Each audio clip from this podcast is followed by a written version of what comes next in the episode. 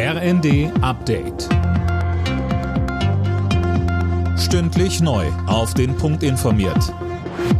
Ich bin Finn Riebesell. Guten Tag.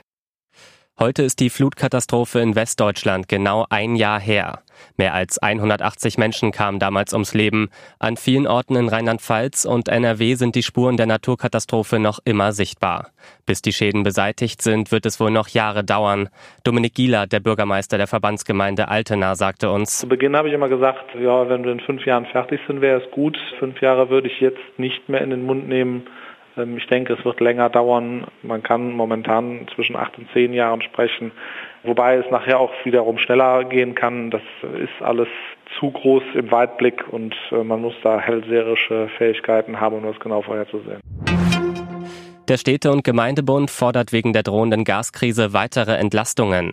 Geschäftsführer Landsberg sagte im ZDF, wenn die Preise um das fünf- bis zehnfache steigen, könnten das untere und mittlere Einkommen nicht finanzieren.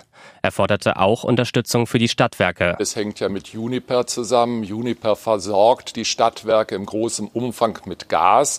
Und wenn Juniper scheitert, dann gibt es eben das Gas auch für die Stadtwerke nicht. Ich denke schon, dass die Regierung die Dramatik der Lage erkannt hat. Ich höre aus den Ländern auch, dass sie teilweise insbesondere kleinere Stadtwerke stützen werden.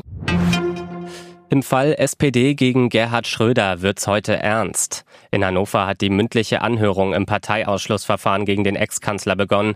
Spätestens in drei Wochen muss die zuständige SPD-Schiedskommission entscheiden, ob sie Schröder tatsächlich aus der Partei wirft. Der 78-Jährige steht wegen seiner Kontakte zu Kreml-Chef Putin massiv in der Kritik. Spannender Kunstfund in Schottland. Dort hat ein Museum womöglich ein verborgenes Selbstporträt von Vincent van Gogh entdeckt. Das Bild befindet sich auf der Rückseite eines Gemäldes des berühmten Malers.